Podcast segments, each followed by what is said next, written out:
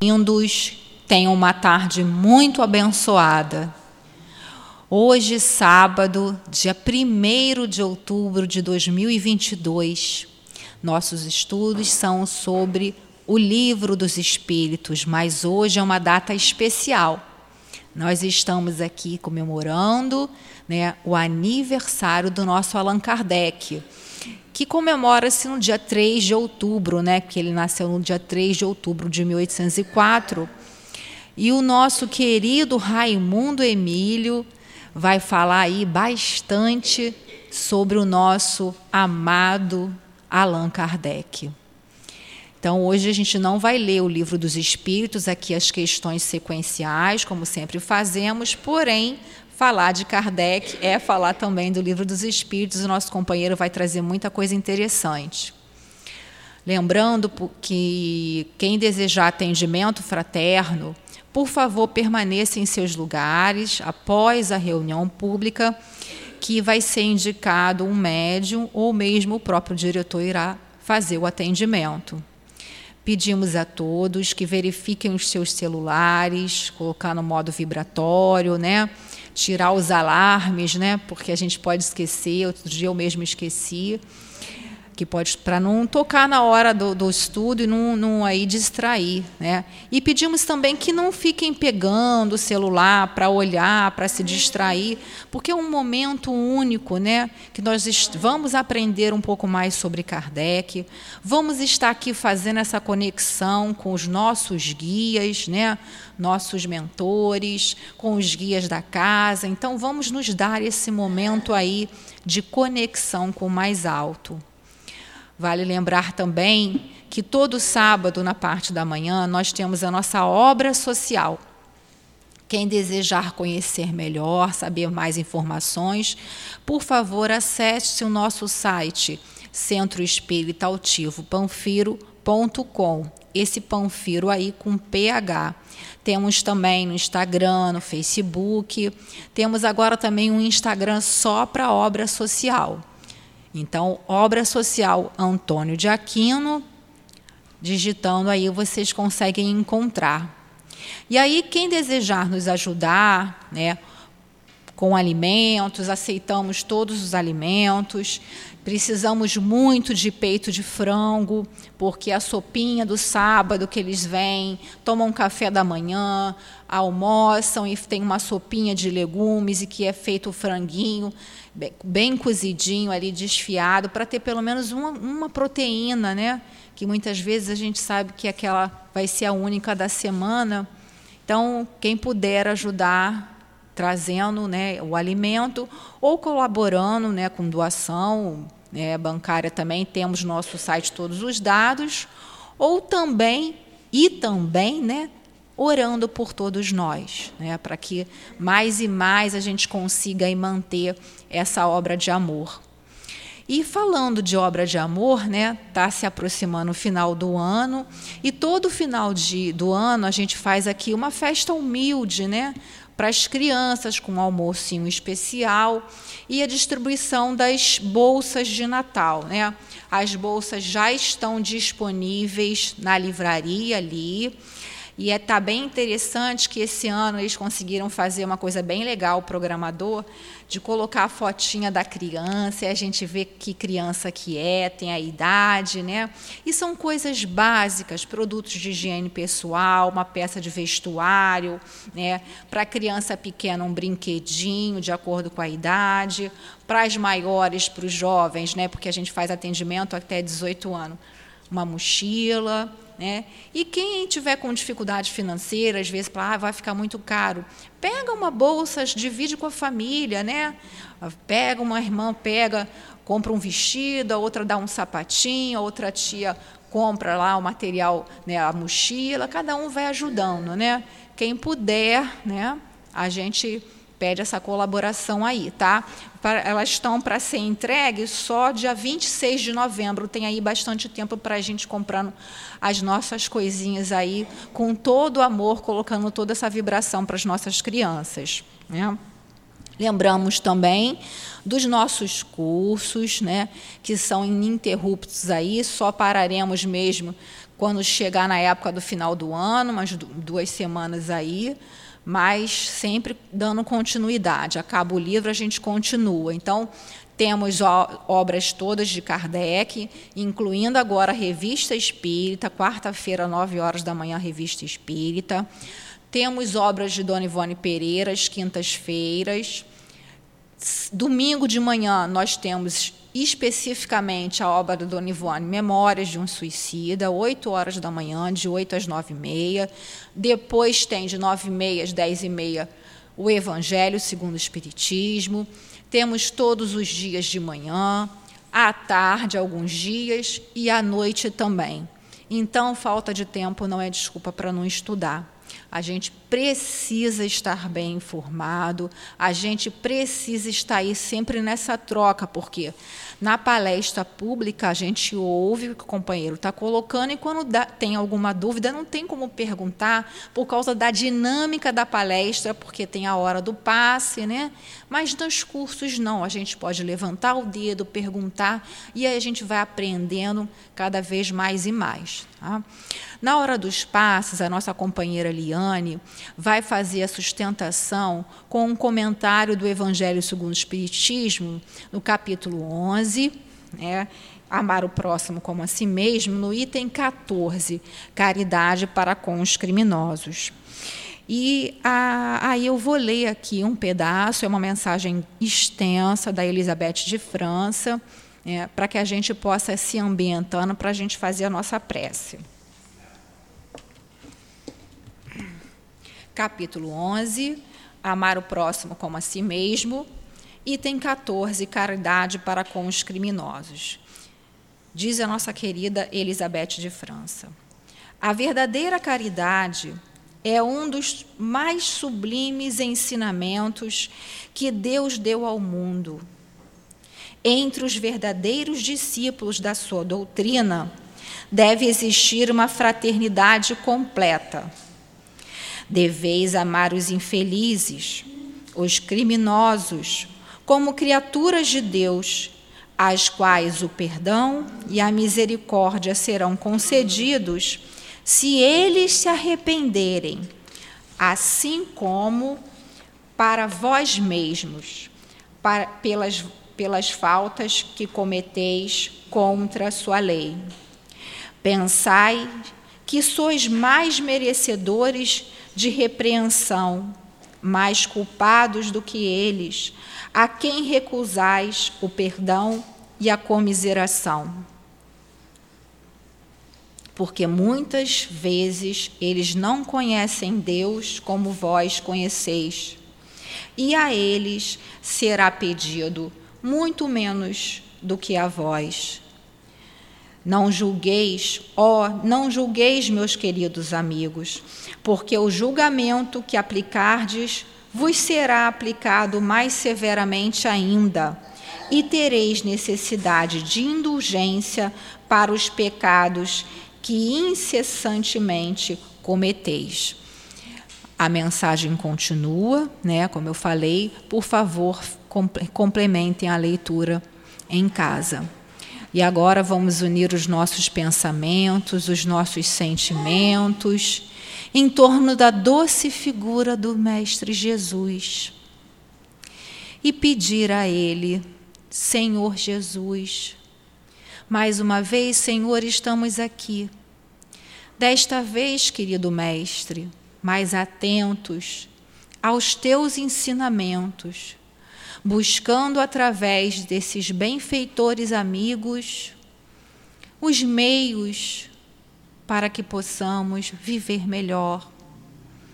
Que seja, Senhor Jesus, então, inspirados pelo Teu nome, Senhor, que os nossos companheiros possam falar sobre esses ensinamentos tão decisivos em nossas vidas.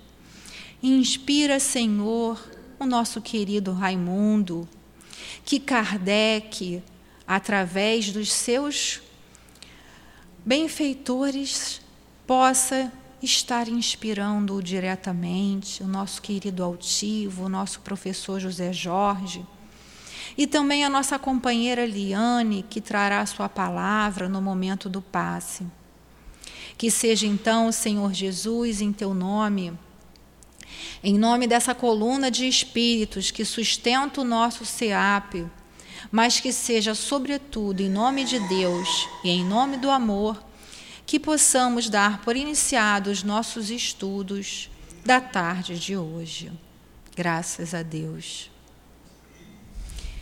Então, sob essas vibrações de paz e de amor, vamos passar a palavra ao nosso companheiro Raimundo, dirigindo para ele as nossas vibrações amorosas. Raimundo, bons, boa palestra. Tá bom. Queridas irmãs, queridos irmãos, boa tarde.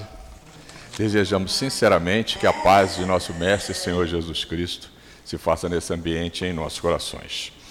Embora sejamos redundantes, é sempre uma grande satisfação, um grande prazer é, falar de Jesus da forma rediviva, né? Numa casa como essa, que tem como a sustentação básica, né, a sua sustentação básica, o binômio Jesus e Kardec. Mas também sabemos que é uma grande responsabilidade pois que conhecemos na nossa menos-valia. Mas também sabemos que o mestre, querido mestre, ele aceita o nosso pequeno óvulo. Tá? E é nessa condição é de pequeno trabalhador da Seara que venho falar, talvez, de um dos maiores emissários de Jesus no planeta Terra, que é o senhor Hippolyte Leon Denis Arrivaio, né? que se codinominou Allan Kardec. Né?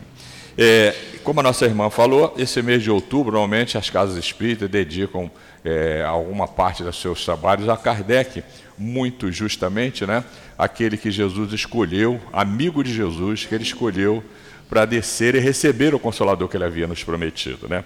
Então, agora no dia 3, então, Kardec estaria fazendo aniversário. Sabemos que os espíritos, principalmente um espírito desse padrão aí, ele prefere comemorar o dia do desencarne, né? porque está se libertando da missão, com missão cumprida, mas é claro que qualquer dia e qualquer época que a gente, o, o, o, vamos dizer assim, que a gente falar dele é muito lícito. Então, no dia 3 de 10 de 1804, nascia Allan Kardec. E ele desencarnou no dia 31 de março de 1869. Né? Portanto, daqui a dois dias, né, ele estaria fazendo aniversário. É, nós nos baseamos para pegar a, chegada dele, a escolha dele, no livro Brasil, Coração do Mundo, Pátria do Evangelho. E a história dele tem muitas fontes, tem muitas obras boas, mas nós tiramos na obra apóstola, tá? que é a própria obra dele, né? que ele escreveu, estava na gavetinha lá guardada, ele iria editar, mas chegou o convite para ele retornar à pátria espiritual. Aí Dona Meligudê, né, a sua esposa e seus amigos, organizaram essa obra e passaram para nós. É uma obra extremamente recomendável, tá? Nossa irmã falou dos estudos. É muito comum, né? Nós espíritas conhecemos bem as cinco obras básicas. Muito bom, mas ainda tem mais quatro, né? Ainda tem o que é Espiritismo, Viagem Espírita, a Revista Espírita e essa aqui, Obras Póstumas. Essa obra, e nós tiramos nela exatamente porque ela factua o trabalho do Kardec e, vamos dizer assim, dá ênfase, tá? O quanto ele foi dedicado, o quanto ele foi digno, o quanto ele se empregou nessa obra. De tal maneira que nós vamos ver, o próprio Espírito de Verdade falou para ele o seguinte: é provável que você vai viver um pouco menos do que estava planejado, porque a obra é muito dura se você cumpri-la toda. E ele cumpriu, e ele desencarnou jovem mesmo, né? A dona Amélie era um pouquinho mais velha do que ele, ele desencarnou, ela ainda ficou aí mais, um, mais uma década ainda, entendeu? Então, mas ele trabalhava assim, qualquer coisa perto de 14 a 20 horas por dia. Né? E tem aquele ditado que quando você descansa, carrega pedra. E quando ele estava de folga, ele viajava na cidade próximas ali para ver como é que estava o Espiritismo, é o que está viagem, no livro Viagem Espírita. Tá? E nas férias ele fazia viagens mais distantes no exterior. Nesse livro Viagem Espírita, você não só tem os mapas né, de onde ele passou, da cidade de onde ele passou, como você tem os discursos que ele fez, que é exatamente é, as aparas que ele vinha fazendo na implantação do Espiritismo, no Espiritismo nascente. Está tá nesse livro Viagem Espírita. É, então, gente, o Humberto de Campos, que é o autor do livro Brasil, Coração do Mundo, Pátria do Evangelho, ele diz o seguinte, através da mediunidade do iluminado Chico, né? Ele diz o seguinte: mal haviam terminado as atividades bélicas da triste missão de Bonaparte. A missão de Bonaparte principal foi de 1804 a 1814. Então, logo depois de 1814, né, é importante lembrar que esse Bonaparte era um missionário que foi considerado é, que ele não, vence, não, não cumpriu a sua, a sua tarefa toda. Ele faliu porque ele abusou um pouco da, da mediunidade, em benefício da sua vaidade, etc. E por isso ele, no final, a gente via sempre nas fotos, as pinturas dele, né? ele com a mão no estômago, ele acabou contraindo uma úlcera, etc. E depois foi exilado e acabou morrendo dessa úlcera aí. Mas ele fez uma coisa muito importante. Ele garantiu a implantação da Revolução Francesa, que é o esteio daquilo que nós vamos ser na regeneração: liberdade, igualdade e fraternidade. Tá? Nós não temos como fugir disso, porque isso aí vai nos levar a, a, a resolver essa questão que nós temos em relação a qualquer outro. Porque o que é a fraternidade? É viver, conviver e amar o, o irmão, independente de cor, de raça, de gênero, etc, etc, etc. É ser humano, é espírito, vamos amar. Mas não é só isso, né? Porque também nós vamos amar a natureza, os animais, etc, etc, etc. Então, é, uma, das, uma das missões dele era essa, ele cumpriu, mas ele não cumpriu a que daria continuidade ao Espiritismo, ao Evangelho Redivivo na França. Por isso, Jesus, nesse próprio livro, Brasil, Coração do Mundo, Pátria do Evangelho, né, é, Jesus resolve, numa das assembleias espirituais, o que, que é isso? Ó? Todos os anjos da guarda de, planeta, do, do, do, de, de, países desse planeta estavam numa reunião dirigida pelo coração de Jesus, né? dirigida por Jesus. Por que, que ele coloca dessa forma? Porque Jesus é imanente dele estar em diversas partes, né? inclusive no planeta, etc, etc. Então, Jesus estava dirigindo essa reunião, né? É exatamente com o objetivo, né, isso de qualquer coisa de, próximo de 1815, com o objetivo né, de definir dentro do planejamento dele quem desceria para receber o Consolador prometido. É importante lembrarmos que qualquer um de nós que receba uma missão, seja ela qual for, tá? pequena ou grande, mas quando ela é grande, então é muito mais importante isso. Nós planejarmos como vamos executar. Além de planejarmos, vermos quais são os recursos que nós vamos precisar. E em todas as empreitadas, o recurso mais importante é o, o ser humano. Tá? Seja qual for a atividade que nós vamos fazer. Então imagine Jesus quando recebeu, como está lá no livro, é, é, livro do A Caminho da Luz, do Emmanuel, no, no capítulo 1, no capítulo 2, Emmanuel descreve o seguinte: o Senhor, quer dizer, Deus nosso Pai, chegou para um grupo de anjos deles, e filhos deles, já anjos, entre eles nós só conhecemos Jesus, e fala para ele: Meus filhos, estão vendo aquela massa de matéria lá, aquela nebulosa? Eu quero que vocês é, construam um sistema solar ali e nove escolas. E aí estão as nove escolas, né?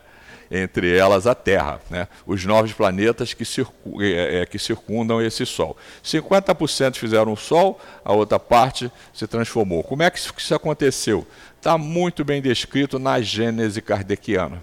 Tá? Tem na ciência humana também, mas lá na Gênese está muito bem, bem, bem descrito essa formação aí. Então, veja bem, quando Jesus recebe essa ordem do Pai, certamente a primeira atividade dele foi se reunir com esses irmãos né, e definir as suas respectivas equipes. Nós sabemos de alguns autores que José e Maria estão com ele desde essa época. Não sabemos, não sabemos quando que chegou Kardec, quando chegou Francisco de Assis, etc, etc, etc. Mas sabemos que essa é, Ismael, por exemplo, que é um dos líderes dele, né, que é o, de, é o nosso anjo da guarda. Então, Jesus, nessa, nessa, nessa é, assembleia, tá? que ele que, que ele faz? Isso que me impressionou em relação à elevação de Kardec.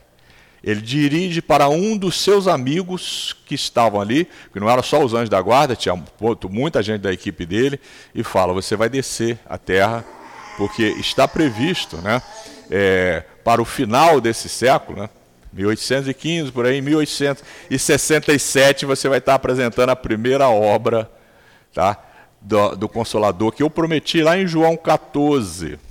Tá? João anotou lá no seu Evangelho, capítulo 14, que esse codificador destacou os versículos 15, 16, 17 e 26. E no 26 está a função do Consolador que você vai levar. Né? É, qual é a função desse Consolador? Ensinar tudo que Jesus não podia, as coisas do mundo do Espírito O que é mediunidade, o que é céu, o que é inferno, o que é demônio, o que é anjo, como é que morre, como é que encarna, como é que desencarna, etc, etc, etc. Tudo que ele não pôde nos ensinar.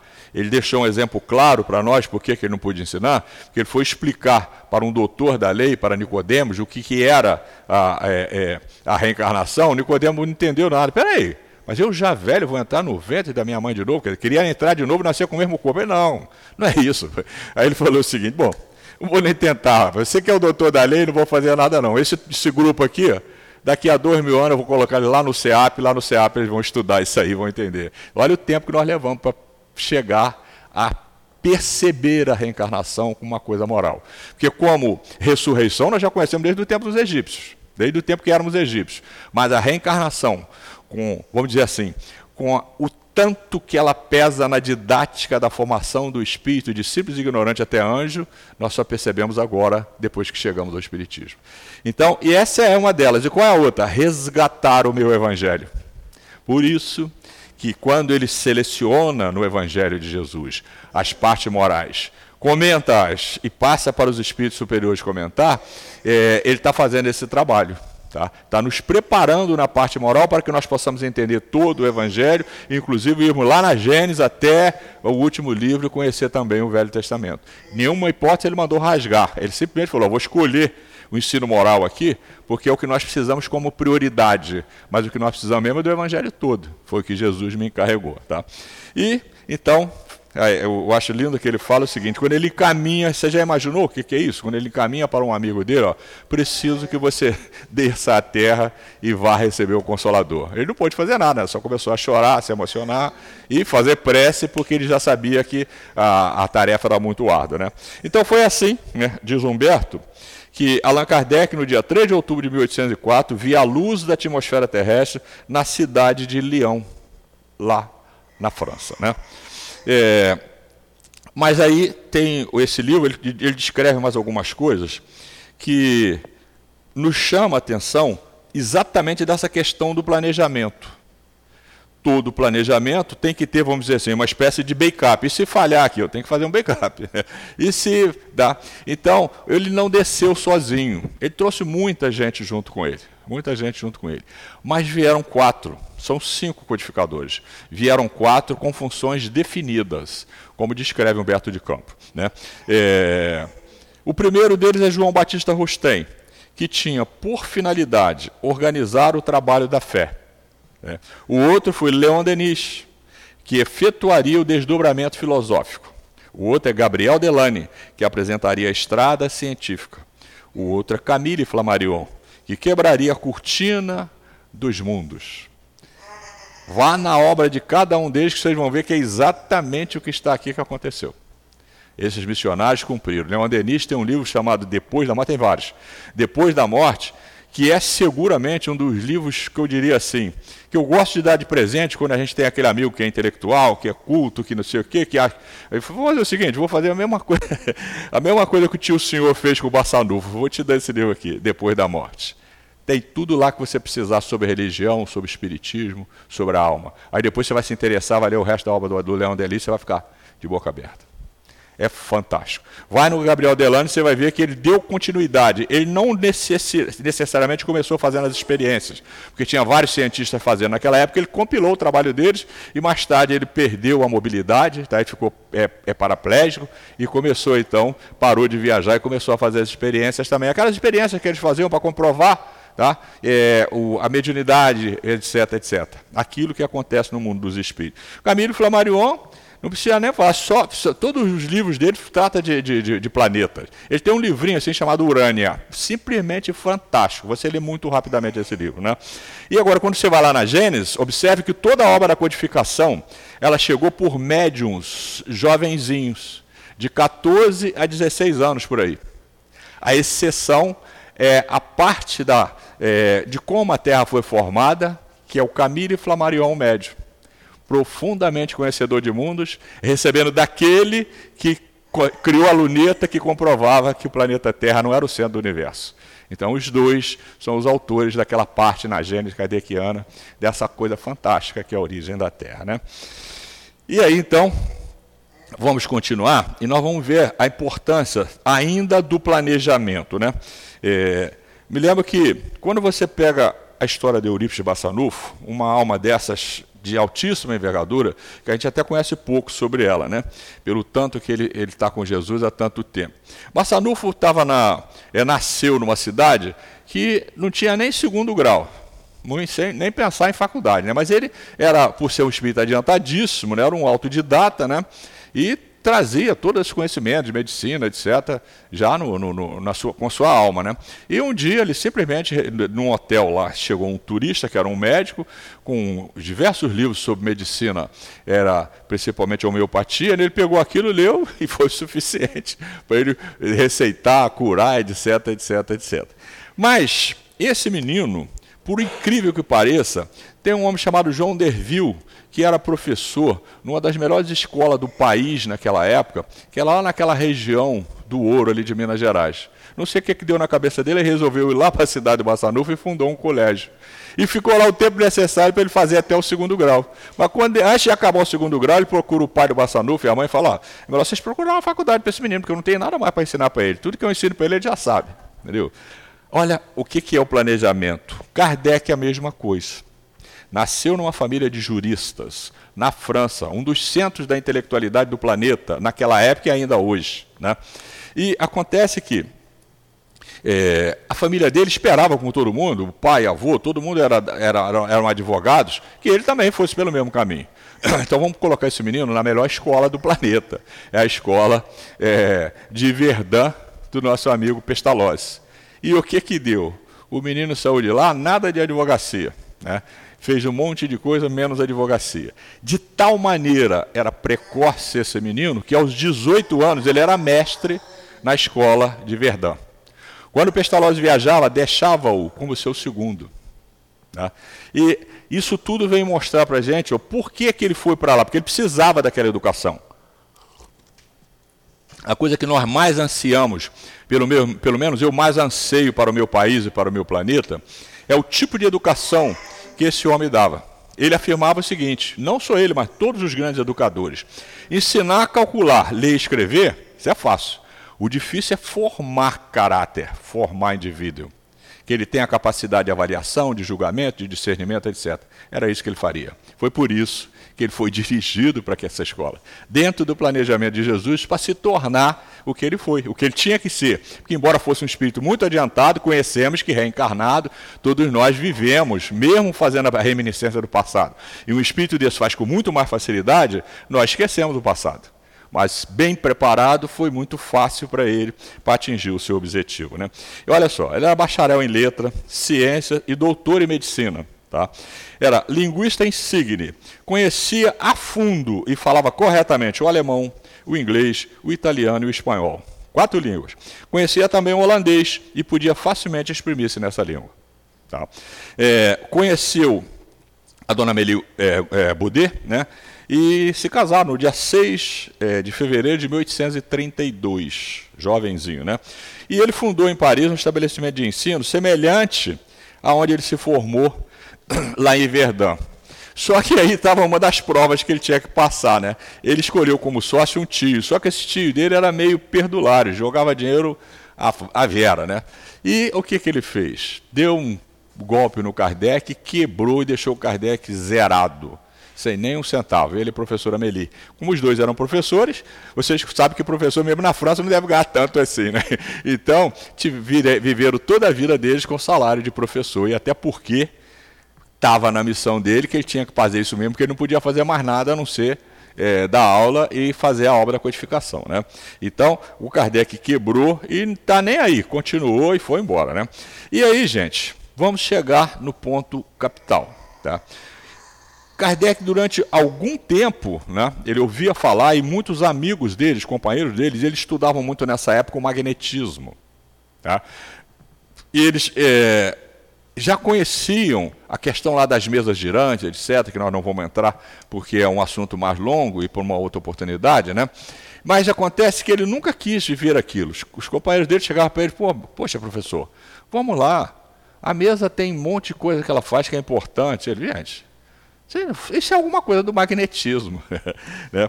Então, olha só, em 1854, lembrando que três anos depois, 1800, é, três anos não, 13 anos depois, né? 1867 sai a primeira obra. Né? Em 1854, é, ele ouviu falar pela primeira vez, tá, positivamente, através do senhor Fortier, um homem de altíssimo valor, um homem de escola, como ele mesmo descreve, né, sobre as tais mesas girantes. 1854, 13 anos depois que vai sair o primeiro livro. Né? Algum tempo depois, é, encontrei-me novamente com o senhor Fortier que me disse, passou um tempo, voltou Fortier, ó, e na época ele fala para Fortier, enquanto vocês não me provarem que mesa tem é, mão para levantar, é, perna para andar, cabeça para pensar, isso é para mim, gente, é alguma coisa do magnetismo. Parece mais coisa de embalar a criança para dormir, né? Ele fala, é, senhor Fortier diz para ele, ó, eis aqui uma coisa que é bem mais extraordinário. Não somente se faz girar uma mesa, magnetizando-a, mas também pode fazê-la falar, interroga se ele responde. Aí ele fala, ó, isso replicou o professor Rivail. É uma outra questão eu acreditarei quando ver e quando me tiverem provado que uma mesa tem cérebro para pensar, nervos para sentir e que se pode tornar sonâmbula, que pode se mediunizar. Né? Até lá, permita-me que não veja nisso senão uma fábula para provocar o sono. Olha, o que, que é um espírito de escola? Né? Você não vai me enganar com coisas simples. Mas eles não, não aceitaram, não. Continuaram insistiram. Então, esse senhor Fortier, mais senhor Baudin, mais é, Carlotti, é, Madame Pleiner Maison, uma reca de pessoas de alta envergadura, de muita cultura, continuaram a todo aquele processo de sair da mesa girante para a cestinha, para não sei o que, daqui a pouco botar a caneta na mão do médium, foi feito por eles, não foi feito por Kardec. Né? Quando o Kardec chegou, o dia que ele resolveu ir, a gente vai ver aqui, é, essa, essa parte não está anotado aqui, mas você vai encontrar no livro, eles entregaram para ele uma ruma de caderno de pergunta e resposta. A maior parte da obra já estava ali. Ele só fez selecionar, checar e fazer outras perguntas. Entendeu? Uma grande parte da obra já estava ali. Por quê? Porque eles chegaram à seguinte conclusão: todo mundo aqui é, é, é, é intelectual, é culto, mas não temos a capacidade que tem o professor para desenrolar esse negócio aqui. Então foram atrás dele, professor, o senhor tem que ir lá, né? Aí aconteceu o seguinte, né? É, ele, é, isso, replicou o professor, é uma outra questão. Tá? Então eu vou acreditar se vocês me provar o contrário. E dizia Rivail, eu me encontrava, pois, no ciclo de um fato inexplicado, contrário na aparência às leis da natureza que minha razão repelia. Por quê? Porque ele resolveu ir na casa da Madame Pleine Maison, não era uma reunião, Convenceram ele aí numa reunião na casa do senhor Rostam, tá? que era um dos pesquisadores, e quando ele viu aquilo, ele disse: caramba, não é nada do que eu estava pensando. Não é nada de brincadeira, a coisa é séria, né?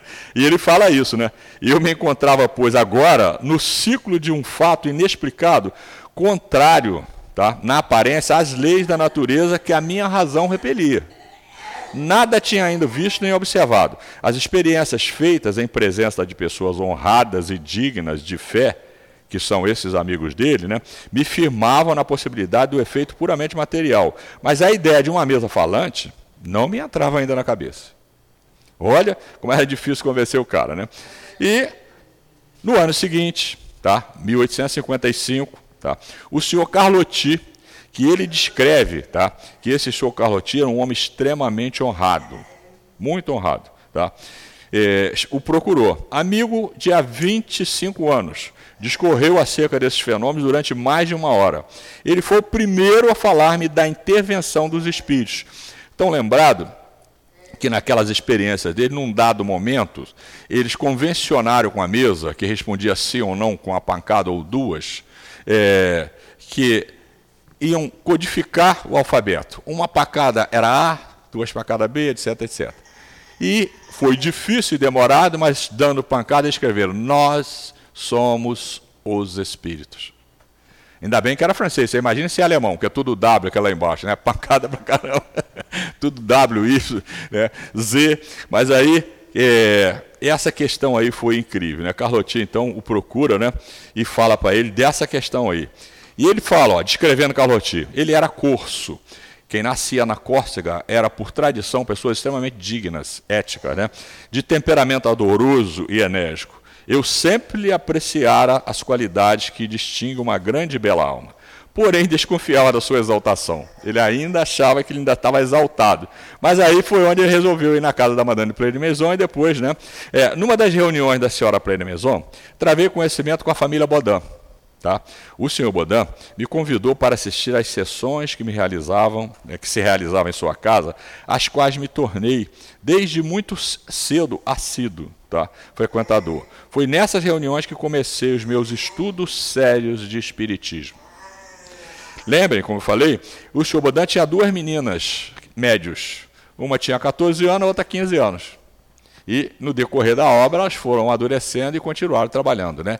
Surgiram outras, Senhorita Japê, é, na segunda edição do Livro do Espírito, nós tivemos. É, fugiu o nome agora, daqui a pouco volta. Tivemos uma médica, inclusive tem, tem obra dela hoje, né, uma obra que parece que com o médio não deu muito certo, mas a obra tem Hermâncio do For. Obrigado. Tá? Hermâncio do For, que é, tem uma obra fantástica, só que até o terceiro livro, é, porque tem uma corrente de livros que é para a casa e outras que é para o indivíduo. Eu nunca consegui ler os do indivíduo, não sei porquê. Até o dia que eu vi ele fazer uma palestra na nossa casa, o médio, e ele não, não, não deixou dúvida. Não deixou dúvida, viu? Tá? Não deixou dúvida. Mas livro, os livros que são para casa, você vê claramente o doutor Bezerra e Eurípides Bassanuvo, professor Eurípides Bassanuvo, mostrando a função do centro espírita hoje. Não é mais assistência social. Assistência social é uma decorrência disso, porque na Casa do Caminho também tinha. Mas o objetivo lá era o Evangelho. E hoje o objetivo do Centro Espírita é educar espírito. Tá? Sempre foi, mas teve uma fase que estava no amadurecimento, hoje não, nós já chegamos no amadurecimento. Hoje sim, nós vamos continuar, doando roupa, doando isso, não sei o quê, mas isso é periférico. O que é imprescindível é cumprir o que está no Consolador prometido por ele. Resgatar o seu evangelho e explicar o que é o mundo dos espíritos. Essa é a função do Espiritismo. Tá? Tanto Bezerra como Bassanufo mostram com clareza. Eu larguei para lá a obra que virou polêmica, eu meti o pé também, não é, não é por aí, não é meu, meu caminho. Né? Numa das reuniões, é, nas reuniões na Pleno Maison, então ele conheceu o Bodin. E também conheceu, quando ele foi na a primeira reunião que ele foi é, no, no, na, com a família Bodin, uma das meninas incorporou um espírito de nome Zéfiro. Esse cara é o autor do codinome dele. O Zéfiro chega para ele e fala: Ih, nós nos conhecemos ó, há muito tempo. Tá? Você era um sacerdote druida, eu era seu amigo e você se chamava Allan Kardec. E aquilo ficou na cuca dele, Allan Kardec. Quando ele começou a escrever os livros da doutrina, como ele tinha muito livro de matemática, de medicina, etc, etc, ele entendeu por bem o seguinte: para não misturar a coisa, eu não vou mais assinar como Hippolyte Leon Denis Arrivaio, professor consagrado na, na França, em toda a Europa e no mundo. Aí passou, é, ele se codinominou então Allan Kardec. Foi aí que surgiu o nome Allan Kardec, através do Zef. No, no livro Obra Exposta, ele fala que o Zef conversou com ele durante um bom tempo, depois sumiu e falou para ele que ia reencarnar, e não voltou mais. Tá? E nós vamos ver então, gente, é, compreendi, antes de tudo, a gravidade da exploração que ia empreender. Percebi aqueles fenômenos, a chave do problema tão obscuro e tão controvertido do passado e do futuro da humanidade, a solução que eu procurara em toda a minha vida. Gente, pensa lá no fundo da sua mente, do seu coração e vê se não é isso que nos mantém no espírito, no espiritismo. Tá? Ah, mas eu cheguei pela dor, pelo amor. Não, não, não. Eu cheguei porque as religiões que eu seguia não resolviam mais meu problema. Por isso é que eu cheguei no Espiritismo. A mesma coisa aconteceu com Kardec.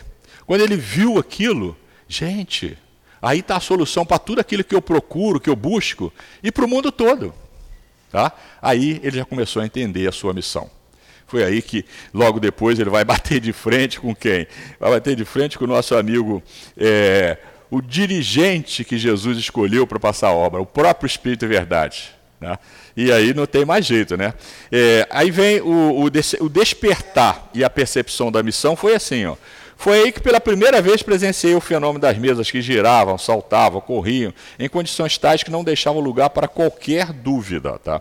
Eu entrevia naquelas aparentes futilidades, no passatempo que faziam daqueles fenômenos, qualquer coisa de séria, como que a revelação de uma nova lei que tomei a mim mesmo estudar identificou aí Né? Sem que ninguém falasse nada para ele, ele identificou aí a sua própria missão. Né? E ele criou, ele mesmo afirma aí, né? ele criou a ciência da observação. O que, que ele podia fazer? Aí ele explica: a gente tem que partir, ele, o grande mestre, né? temos que partir do conhecido para o desconhecido. Isso é desconhecido. O que, que eu conheço? Conheço isso, isso, isso, e do conhecido para o desconhecido, ele chegou aonde tinha planejado é, no mundo invisível. Né? Um dos primeiros resultados que colhi das minhas observações foi que os espíritos, nada mais sendo do que a alma dos homens, não possuem nem a plena sabedoria, nem a ciência integral. Olha que coisa, isso é, quando, enquanto nós espíritas não entendermos isso aqui e não aceitarmos isso aqui, antes disso, nós não tínhamos como aceitar Jesus. Por quê? O que nos ensinaram que o espírito é um negócio à parte, né? É o que a gente conhece das religiões que a gente vinha praticando. Espíritos são os homens e as mulheres que morreram. E nós? São os espíritos que nasceram. Então a mesmíssima coisa do mundo dos espíritos é somos nós. São, é, são os mesmos habitantes. Qual é a diferença? Um com corpo, outro sem corpo. Mas a escala espírita, questão de 100 a 113, quando você lê ali, você vai ver que o extrato dos espíritos que estão na Terra, se você tirar o extrato dos espíritos que estão no mundo invisível, é a mesma coisa. Tá? Então, essa é uma questão de fundo. Analisar uma comunicação que chega de forma mediúnica, é necessário que você use esse padrão que está lá nas questões 100 a 113, senão você não vai conseguir discernir, porque espírito não tem identidade. Mas também, como não tem identidade, tem esse gradiente de espírito bem inferior até anjo, você precisa entender através da linguagem, do conteúdo, como é que é essa comunicação, qual o valor que você pode atribuir a essa comunicação. Né? É, o que chega de, de coisa absurda, eu, hoje eu recebi, só um exemplo, não gosto muito, mas um exemplo que eu recebi, eu recebi uma comunicação de quase um quilômetro de um centro de, de fora do Rio de Janeiro, do Eurípides Bassanufo, falando sobre é, eleição, sobre não sei o quê, mas é uma mistura de um boi com a bomba, na hora que você começa a ler, você de cara. E quem gabarita lá, pode ser até que alguém tenha inventado aquilo, mas tem lá o, o, o endereço do centro, o centro, o nome do dirigente. Eu digo, pelo amor de Deus, esse cara não leu nem, nem as questões de 100 a 113, porque aqui tanto o médico como o espírito não merece a melhor consideração. Porque a, a, a, a comunicação é cheia de repetição, enorme para não dizer nada. Não existe numa comunicação séria. Olha as comunicações que o altivo faz aqui, gente. Não tem um parágrafo que não tenha conteúdo, e não tem nenhum deles repetindo. Eles não fazem isso. É um do primeiro passo para você identificar. Está lá na questão 100 do livro dos Espíritos. Esse aqui está o método para que você possa conhecer como interpreta. Então, o nosso amigo Kardec, logo no início, ele percebeu isso aí. Tá? Não adianta vir o Espírito que ter me contar a história, porque eu vou analisá-lo pelo que ele me falar. Tem mais um monte de recursos, né? da, da luz, né? do, do, aroma que ele exala, é, é, das vibrações que ele promove. Só que o Kardec era igual a mim, era igual um aparelho, não tinha nenhuma mediunidade ostensiva. Tá? E a única mediunidade que ele tinha era intuitiva e muita, né? só a mediunidade e intuição. Né? Foi assim que foi necessário o próprio Espírito Verdade promover um básculo, batida na parede dele. Dona Meli estava dando aula e ele lá na, no escritório dele escrevendo o livro dos Espíritos, já bem adiantado. E num dado momento, lá perto das 8 horas, se eu não me engano, ele descreve até o horário. Ele começou a ouvir umas pancadas na parede. Toc, toc, toc, toc. Caramba, ele se acomodou com aquilo, levantou, procurou a casa toda, foi lá fora, não achou nada. Voltou, está escrevendo, toc, toc, toc, toc, toc. Aí não achou nada. Chegou a Meli, pô, Meli, tá ouvindo ela? Tô. Mas eu não achei nada. Tá, então vamos lá, que você vamos dormir. Vamos dormir. No outro dia, chega na reunião mediúnica, é onde ele bate de frente com o anjo da guarda dele, que era o próprio Espírito de verdade. Né? Ele fala para o dirigente da reunião, né? o, o senhor Badam. Senhor Badam, pergunta o Espírito aí, se ele pode me informar quem é que batia lá ontem. Ele está dizendo que é seu anjo da guarda. Então pergunta ele por quê. Não, não, não pergunta não, ele mesmo vai dizer. Aí o Espírito de Verdade incorpora numa das menininhas e fala para ele, eu sou o seu anjo da guarda. Eu estava batendo ali porque o que você estava escrevendo tem um erro grave. Não, mas eu já corrigi. Corrigiu, mas ainda tem outro. O senhor pode me indicar? Sim, está entre a uma e a trigésima linha. e ele correu para casa, chegou lá, na trigésima linha estava o erro. Ele falou, mas como é que eu fui cometer esse erro? Né, e corrigiu o erro. Mas a coisa não foi simples assim não. Né? Ele fala, meu espírito familiar, quem quer que tu seja, agradeço-te me teres vindo visitar. Consentirás em me dizer quem és? Olha a dureza. Para ti chamar-me-ei a verdade. E todos os meses aqui, durante um quarto de hora, estarei à tua disposição. 15 minutos por mês. Para não criar mesmo em você esse vício que vocês têm na terra de ficar pendurado no pé de espírito. Tá? E espírito não tem nenhuma obrigação de estar tá te dando informação nem nada disso, não. Ele passa tudo pela sua mente por intuição. Por isso que quem insiste ainda em fazer essas reuniões de consultoria, começa batendo de frente com o Espírito de Verdade. Tá? Porque isso aí não é do Espiritismo cristão. Tá? Ah, mas pode ter? Pode, em condições especiais. Pode ter comunicação? Pode sim, claro. É exatamente por isso. Toda essa obra do Kardec veio para comunicação. Mas ficar atrás de espírito procurando, o Espírito de Verdade falou para ele: não venha. Tá? Nem você, que é o cara que Jesus escolheu, para receber a, a, a, matéria que eu vou trazer para a Terra com toda a minha equipe, porque a equipe dele é imensa. É só a gente ver no livro do Espírito e no Evangelho quantas assinaturas tem ali e quantas é pontinho em pontinho. Né? Então, ele deixa claro para ele. Né? Ele fala assim: O senhor na Terra foi alguém conhecido? Eu já disse que para ti sou a verdade. Isso para ti quer dizer descrição. Nada mais saberá a meu respeito ainda hoje entendeu. Ah, mas o Espírito de verdade foi fulano, Beltrano. Isso não é importante. Era um Espírito de altíssima envergadura. É o próprio Jesus, não importa, ele não falou. não importa quem seja, é um Espírito de altíssima envergadura que trouxe a obra. Tá? Isso, é muito, isso é o que é o mais importante. Né? Aí tem uma nota, né? À noite, de regresso à casa, ele corre para ver onde é que estava o erro. E acha lá na trigésima linha, né? Que ele vai achar esse erro. Eu estou lendo, gente, porque não tem como não factuar, né? Esse negócio não tem como você interpretar isso, né? Vamos lá. Aí nós vamos ver. É, e ele continuando indo nessas reuniões, ele tem no dia 30 de abril de 1856, ó, um ano depois, ele recebe em definitivo a sua missão. É, eu, eu assistia desde algum tempo às sessões que se realizavam em casa do senhor Rostam. Já não é no Bodã mais. Né? E começara aí a revisão do meu trabalho, que posteriormente formaria o Livro dos Espíritos, cuja médio aí já era a senhorita Japê. Tá? O Espírito de Verdade, nessa fase aí, ele vem e muda a ordem anterior. A partir de agora, eu vou estar na sua casa sempre que você puder, você leva a senhorita Japê ele passou a fazer uma reunião, só ele, a senhorita Japê e provavelmente a Merigudê, né? É, e aí sim, tudo que você está escrevendo, eu vou é, corrigir. Pensaram nisso, gente? Essa obra, além de ter sido ditada por espírito de altíssima envergadura, passou através de médium, que pode ter algum resíduo.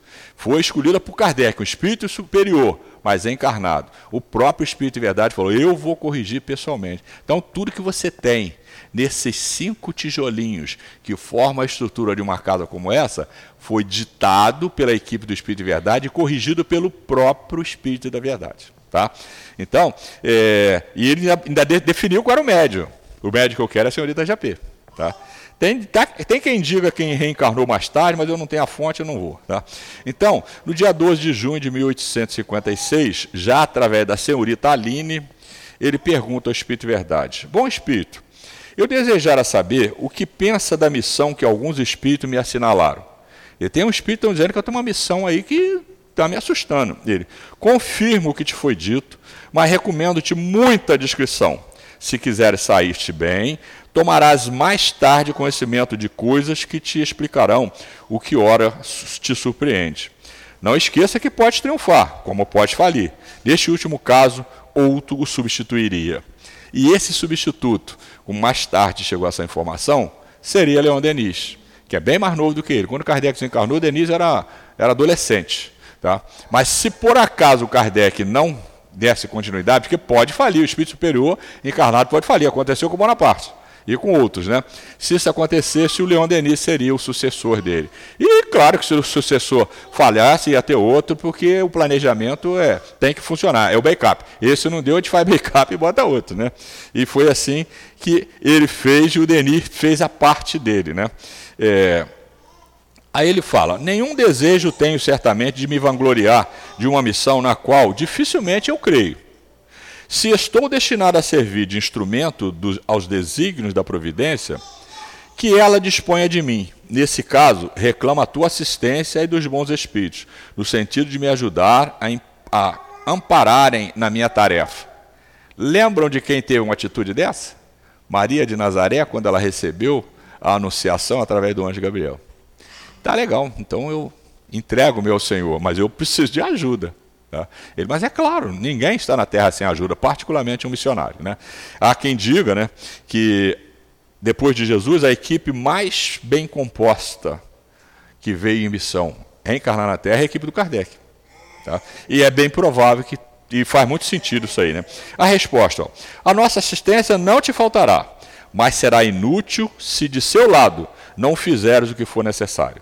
Tens teu livre-arbítrio, do qual podes usar como entenderes. Nenhum homem é constrangido a fazer coisa alguma. Olha, gente, o que é o Instituto do Livre-Arbítrio? Você é o grande missionário, mas se você fizer, você vai ganhar um monte de coroas lá no céu. Mas por isso eu não vou te dar cola.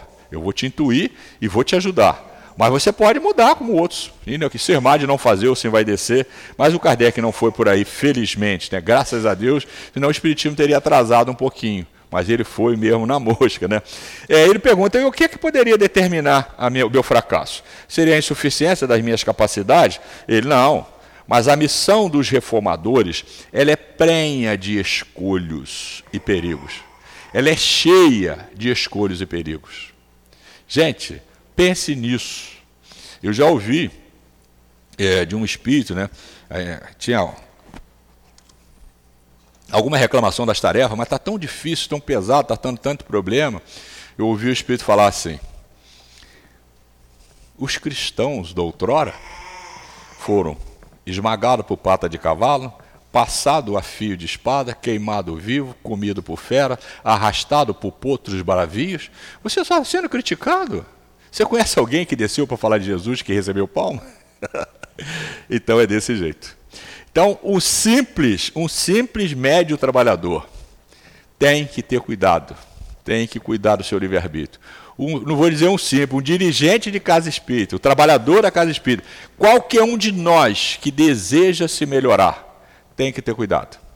Porque todos nós temos a missão de nos elevarmos.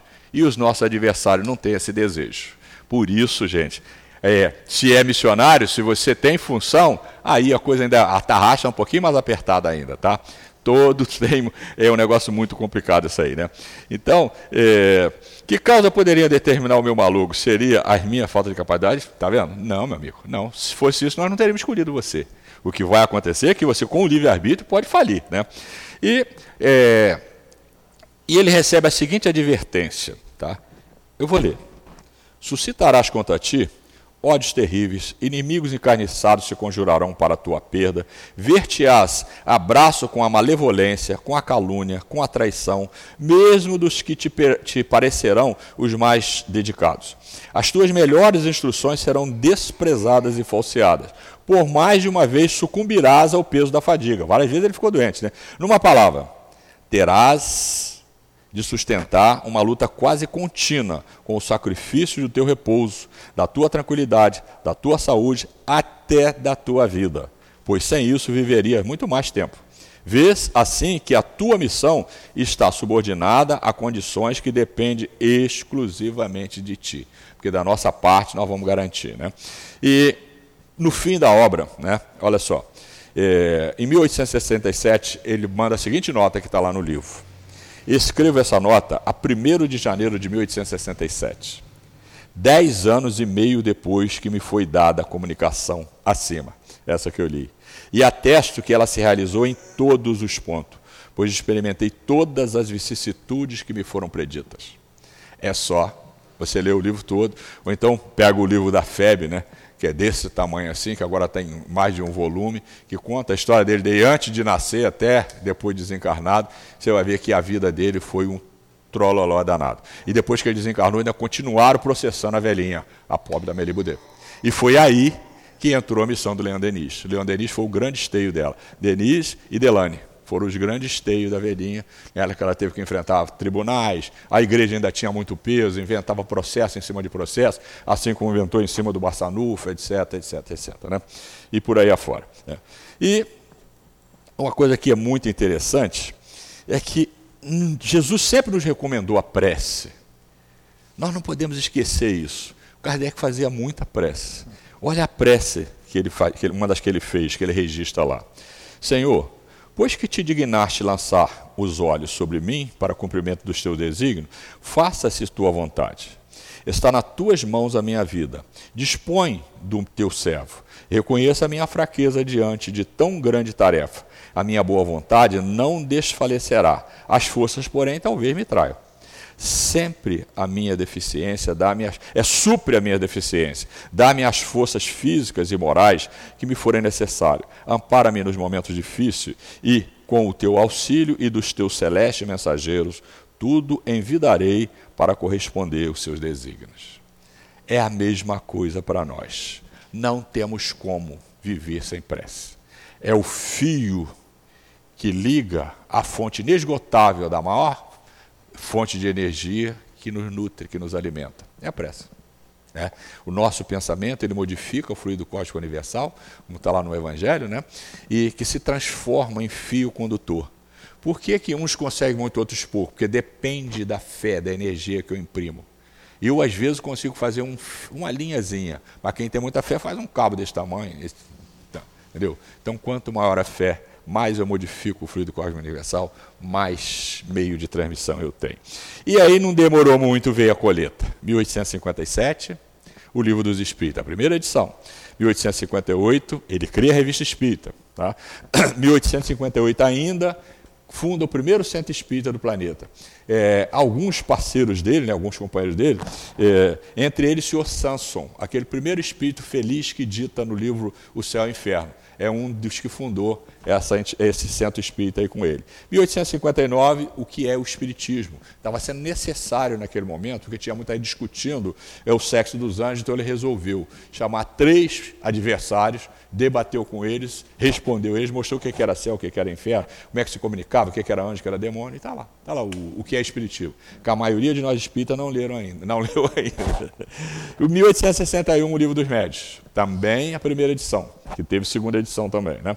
Em 1961, aconteceu um fato muito importante, o Alto de Fé de Barcelona, bastante conhecido, dá tempo da gente contar. Senhor Lachatret, seu amigo e livreiro em Paris, resolveu ir morar em Barcelona, na Espanha. E monta lá, naturalmente, uma livraria, né?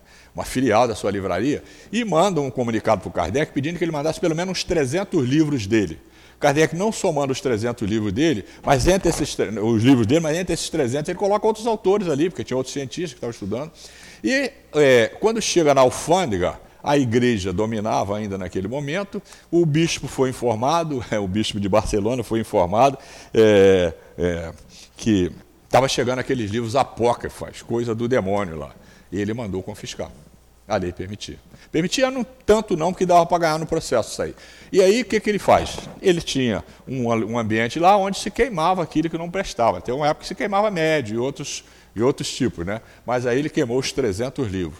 E o senhor Lachatret e os seus amigos, muitos advogados, né? inclusive na própria família do Kardec, muitos intelectuais, iam entrar na justiça, mas consultaram o Kardec.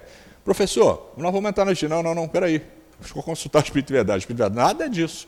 Deixa esse negócio de processo para lá. Não terá nenhum evento tão importante quanto esse para a divulgação do Espiritismo. Todo mundo vai querer saber o que, que esse maluco desse bispo queimou. E não deu outra coisa. Tá? Eu acho que só o Chico Xavier, depois desse efeito aí, conseguiu espalhar tanto espiritismo no mundo. Isso aí espalhou no mundo todo, tá? Foi como um, uma explosão, pau, todo mundo viu a luz, todo mundo quis saber quem são esses livros, e todo mundo leu o livro dos Espíritos, etc, etc, através dessa loucura aí do, do bispo de Barcelona. Né? Em 1864, o Evangelho segundo o Espiritismo, 1865, o Céu e o Inferno, e só em 1868 saiu a Gênesis, que já estava escrita há muito tempo porque o Espírito de Verdade determinou para ele que só divulgasse a Gênesis quando ele determinasse, porque era necessário que os outros quatro livros fizessem efeito. Por isso que se recomenda ler primeiro os outros antes da Gênesis. Eu conheço, mano, eu quero ler a Gênesis. Ah, cara, você pode ler. Mas o Kardec, o Espírito de Verdade recomendou a Kardec para manter essa ordem aqui, tá? Mas se você preferir, vai do jeito que você entender. Não tem problema nenhum, não. E essa, 1890, depois que já tinha sido desencarnado, a obra póstuma, tá? Então essa aí é uma coisa muito importante. Né? Gente, por que, né, que a gente ainda tem essa certa dificuldade de ter muita fé? Porque fé nós já temos. Mas é tanta coisa em nosso benefício que Deus faz que nós poderíamos ter um pouco mais de fé. Eu, pelo menos, luto muito para ter um pouco mais de fé, um pouco mais de certeza de que está na minha mão as rédeas do meu destino. Não importa, mesmo que você morra, seja atropelado, não sei o quê, não tem nada errado acontecendo. Está no planejamento, não tem nada fora do planejamento. Resigne e siga, né? Como está lá no Evangelho segundo o Espiritismo, capítulo 6, né? É, resigne, levanta e vá, que foste tu mesmo que escolheste quando estava aqui no, mundo dos espíritos. Tá? E, gente, então, quando você for a Paris, você vai, se tiver disposição, quase todo espírita vai lá ver isso, né? Vai lá ver o Dolmer de, de Kardec, né? que é o túmulo onde se enterra um druida. Né? Aí você vai ver lá uma forma muito bonita. E ele mesmo escreveu antes de morrer a lápide dele. Né? Tá lá. Nascer, viver, morrer, renascer ainda e progredir sempre. Tal é a lei. Foi ele mesmo que escreveu, está pregado lá. E ele desencarnou então no dia 31 de 3 de 1869. Fechando, como nós vimos, tem como nós, espírita, nos abrigarmos em qualquer outra coisa que não seja o binômio Jesus e Kardec? Não tem, gente. Tudo é Jesus. Quem explica? Kardec. Tá? Porque antes nós não tínhamos como entender muito bem isso aí. Né? Nós temos muitos missionários que ele mandou. Tá? Mas esse aí talvez seja o mais importante para nós nesse momento. Muito obrigado a vocês pelas boas vibrações, a casa pela oportunidade e muita paz. Nós que agradecemos ao nosso companheiro pelo estudo trazido e pedimos agora que os nossos médiums ocupem os seus lugares. Enquanto isso, nós outros vamos nos pacificando, vamos fechar os nossos olhos para que a gente consiga aí fazer essa conexão com o nosso anjo guardião. Vamos nos desligar de todo o ruído externo de nos desligar de todo pensamento que não seja aqui o desse momento.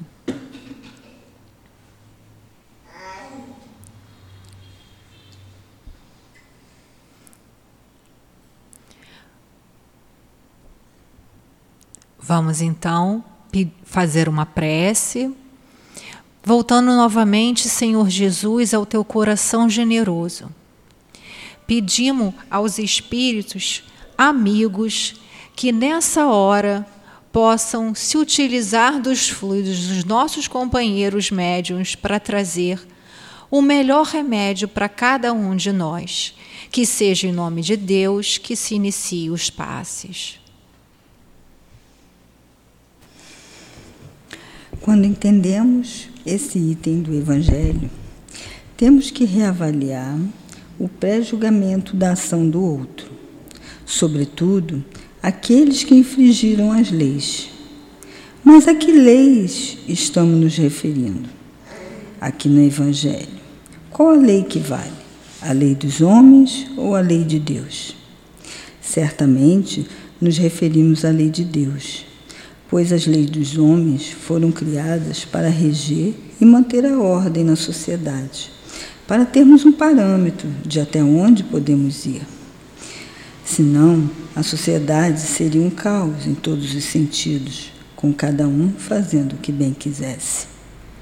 Mas a lei de Deus vai muito além disso, pois aqui no Evangelho ele nos diz que aquele que, é, que para nós humanos, que aquele que para nós humanos encarnado parece uma falta simples e sem maiores consequências, para Deus é uma falta grave que atinge, na maioria das vezes, a nós mesmos.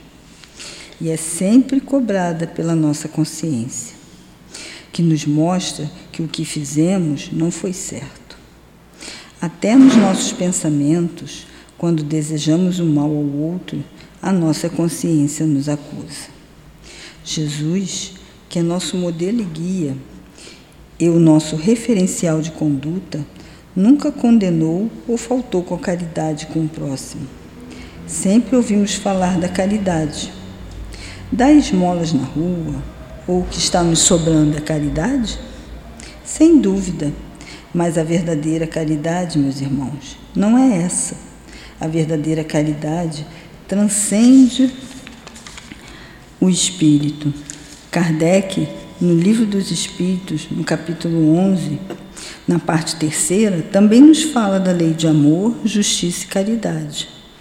E Kardec juntou todas essas informações e questionou os espíritos na pergunta 886. Qual o verdadeiro sentido da palavra caridade, tal como entendia Jesus? E os espíritos responderam, o famoso BIP, né? Benevolência para com todos, indulgência para com as faltas do próximo e perdão para as ofensas. Exercícios que no nosso dia a dia é difícil praticar, mas como espíritas, a caminho da evolução para um mundo de regeneração, devemos pôr em prática toda vez que nos depararmos com tais situações. E voltando ao nosso estudo, ao nosso capítulo, que diz que temos que ter caridade com os criminosos, qual é essa forma de caridade? É a benevolência com essas imperfeições do nosso próximo, indulgência com as faltas dele por eles praticadas e a forma que pensam e agem e o perdão para esses atos praticados. Quando Pedro pergunta ao mestre: Mestre, quantas vezes devo perdoar meus inimigos? Sete vezes sete, que era o que previa a lei mosaica. Jesus respondeu: Não, setenta vezes sete. Ou seja, o perdão incondicional. Sem se ofender, sem se ofender. Jesus não se ofendia, Jesus não se intimidava com as ameaças que as autoridades da época e o povo infligiam. Tá Ele nos deixou, nunca nos deixou de acolher a mulher adúltera, os mentirosos, os ladrões e os mendigos, com a boa palavra, com indulgência de seus ensinamentos. Muita paz a todos.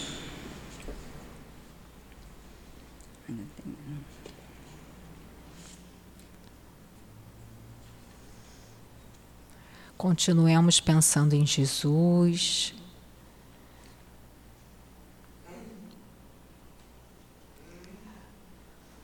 Lembrando a todo instante desse amigo incansável do bem, nosso mestre de Lyon, nosso Allan Kardec. Senhor Jesus, mestre amoroso, Quanto te agradecemos, Senhor, por teres mandado esse missionário do bem. Hippolyte Leon Denizar Rivaio, o nosso Allan Kardec. Agradecemos também, Senhor, pelo nosso Ismael, o espírito guia do nosso Brasil.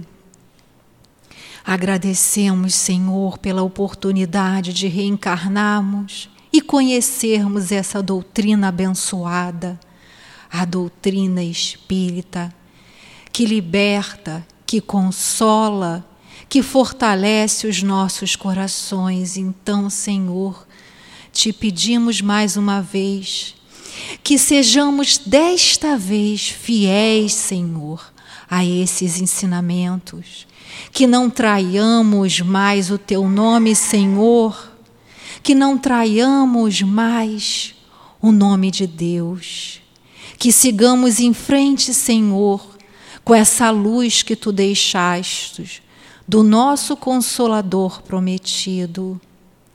Ampara, Senhor Jesus, a cada um que aqui se encontra.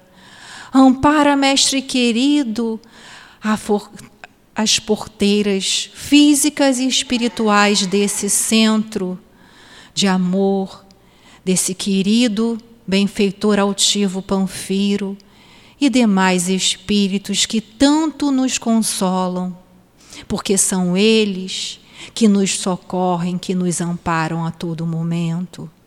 Te pedimos também, Senhor, fortalece a cada coração, a cada mente no bem. Protege, Senhor Jesus, a cada um de nós, no retorno aos nossos pontos de origem, Senhor. E também, Mestre querido, fortalecendo e amparando a cada um, Senhor, a cada governante, a cada dirigente, a cada um que tem essa responsabilidade, Mestre querido Quanto a nós, Senhor, pedimos misericórdia, Senhor, para todos nós. Que possamos, Senhor Jesus, também amanhã nos lembrarmos dos teus ensinamentos e que possamos estar protegidos, que o nosso Brasil, Senhor Jesus, possa continuar sendo um país cristão. Louvado seja nosso Senhor Jesus Cristo, e que em nome de Deus e que em nome do amor possamos dar por terminado a nossa reunião de estudos e passes. Graças a Deus.